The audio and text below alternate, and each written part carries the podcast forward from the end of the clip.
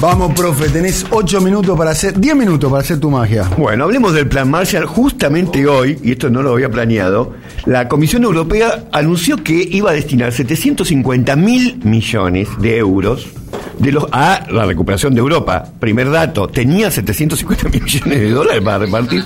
Segundo, de los cuales dijo que 500 mil millones serán en forma de transferencias para costear inversiones y reformas y 250 mil millones en préstamos, es decir, en gran medida se lo van a dar a los bancos. Ahora, ¿qué fue el plan Marshall que levantó Europa después de la, re- la destrucción total que generó la Segunda Guerra Mundial?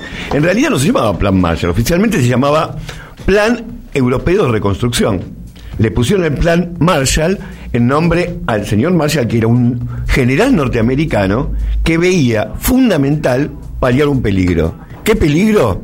El, comunismo. El comunismo. ¿Qué otro peligro? Claro, ellos van a alargar. No hay otro peligro. Claro, hay otro peligro. Y justamente lo que venía pasando es que, ni bien termina la Segunda Guerra Mundial, queda planteado el mundo entre dos potencias, Estados Unidos y la Unión Soviética. Europa del Este se había quedado del lado de la Unión Soviética, en eso que llamaba telón de hierro.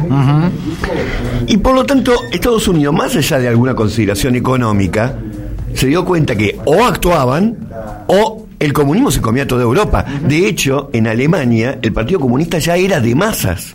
Y yo no sé si ustedes vieron la película Novecento. La película Novecento. Con Bertolucci. Con- de La Bertolucci. de Bertolucci. ¿Está la 901 o 902? 901, 902. Con la actuación de Robert De Niro. Y Gerard Depardieu. Gerard Depardieu. El Gran película. Gran película. Me gustaría volver a verla. A mí también, a ver cómo ¿Sabes cuál estoy volviendo a ver? Disculpe la digresión y me voy, ¿eh? Me voy a buscar un café de Bantú. Mira cómo te meto el chivo. ¿Lo vas a ¿Sabes pedir en inglés? Del Eh, psicosis.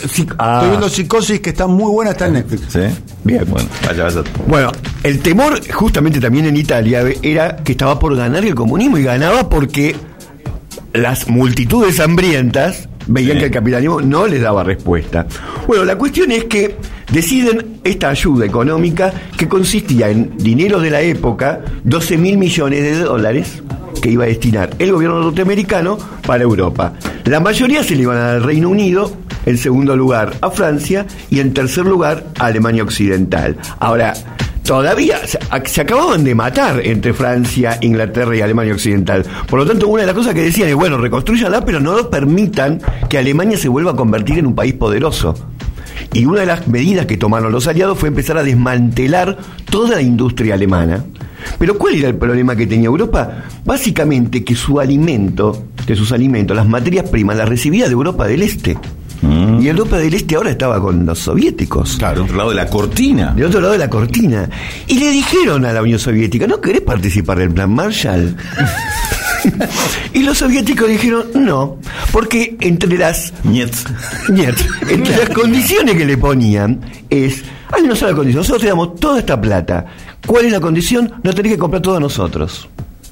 Nuestras materias primas y nuestros productos industriales. Es decir, Estados Unidos tampoco es que iba a poner los billetes uno por uno arriba de la mesa, Para sino que que le decía, que yo te doy dinero, vos me tenés que comprar los alimentos a mí, a mis granjeros, y tenés que comprarme los productos industriales a mis industrias.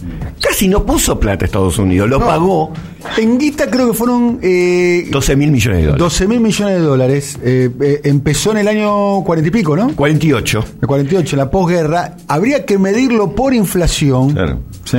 ¿Cuánto eran esos 12 mil millones de dólares? ¿Cuánto significarían ahora? Es menos que esto que pone la Comisión Europea, te lo digo ya. Bueno, ni hablar que es menos. Sí, sí, está claro.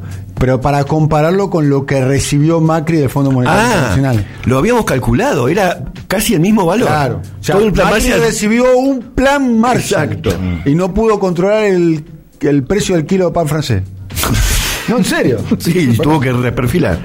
Y, no Es que también ganar. la guita vino y se fue como los yankees que le dieron la guita a Europa para que volviera a Estados Unidos. Bueno, acá pasó lo mismo. Ahora, que- Volvió. el problema que tenían los europeos era que les había caído la producción industrial a un 70% de lo que producían antes. Y las exportaciones a un 60%, no tenían plata. Pero está bueno lo que dice, lo que dijo Eduardo ahí, porque Eduardo dijo que se produjo el mismo hecho, pero en el caso del plan Marshall, por lo menos fue intercambio de bienes. Eh, por lo menos fue eh, producción, fueron productos, eh, eh, Algo, algo material. El caso de la deuda ahora es todo financiari- Ah, Por eso, financiari- por eso uno fue el plan financiarización. Marshall, el otro fue otra cosa. Claro, no fue un plan más, fue plan, plan fuga fue directamente. Ahora, el problema que empezaba a haber y que preocupaba y mucho Sí. es que había hambre. Estaban calculadas las calorías que estaban consumiendo los alemanes y lo que dijeron En la Europa, esto a hambre en la Europa. ahora en la Europa occidental, posguerra. Occidental. sí. Lo que dicen, esto a largo plazo es muerte por hambre para gran parte de la población europea. Entre otras cosas, por ejemplo, Gran Bretaña le debía mucha plata a la Argentina, que le había estado dando alimentos y Gran Bretaña no la Sí. podía pagar. Y entonces ahí es que el mismo Konrad Adenauer dice, bueno muchachos, si quieren que nos recuperemos, dejen de desarmarnos las industrias, dejen que nos desarrollemos. Olvídense, no va a haber más nazismo en Alemania. Y Estados Unidos no se convencía hasta que interviene en forma directa y fuerte, el amigo Marshall hace un discurso y lo que terminó de convencer, una vez que llegaron a los acuerdos, Europa pidió 22 mil millones de dólares. Estados Unidos le dijo, te vamos a dar 17 mil millones de dólares.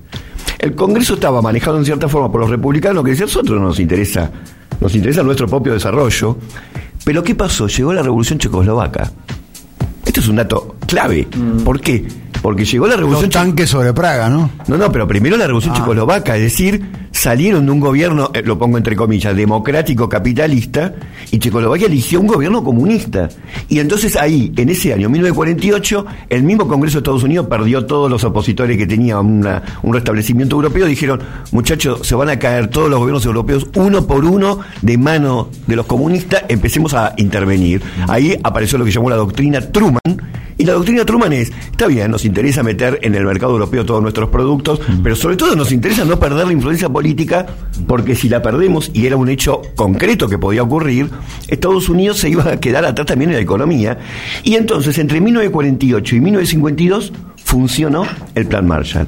En solamente esos cuatro años, la, producción industrial de Europa se incrementó un 35%, la producción agrícola sobrepasó los niveles que tenía de antes de la guerra, la pobreza y el hambre de los primeros años de posguerra desaparecieron en cuatro años.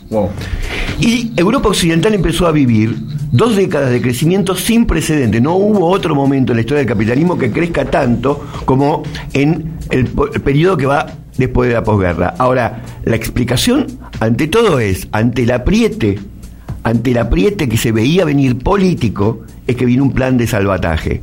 Uno podría decir, ¿fue ideológico? No. Básicamente es el miedo al comunismo. El comunismo no reformó el mundo en forma directa, pero acá tenés una forma indirecta. El capitalismo, en la medida en que no ve rivales, no ve amenazas, sigue actuando y concentrando riqueza. Por ahí hay que animarse y amenazar un poco.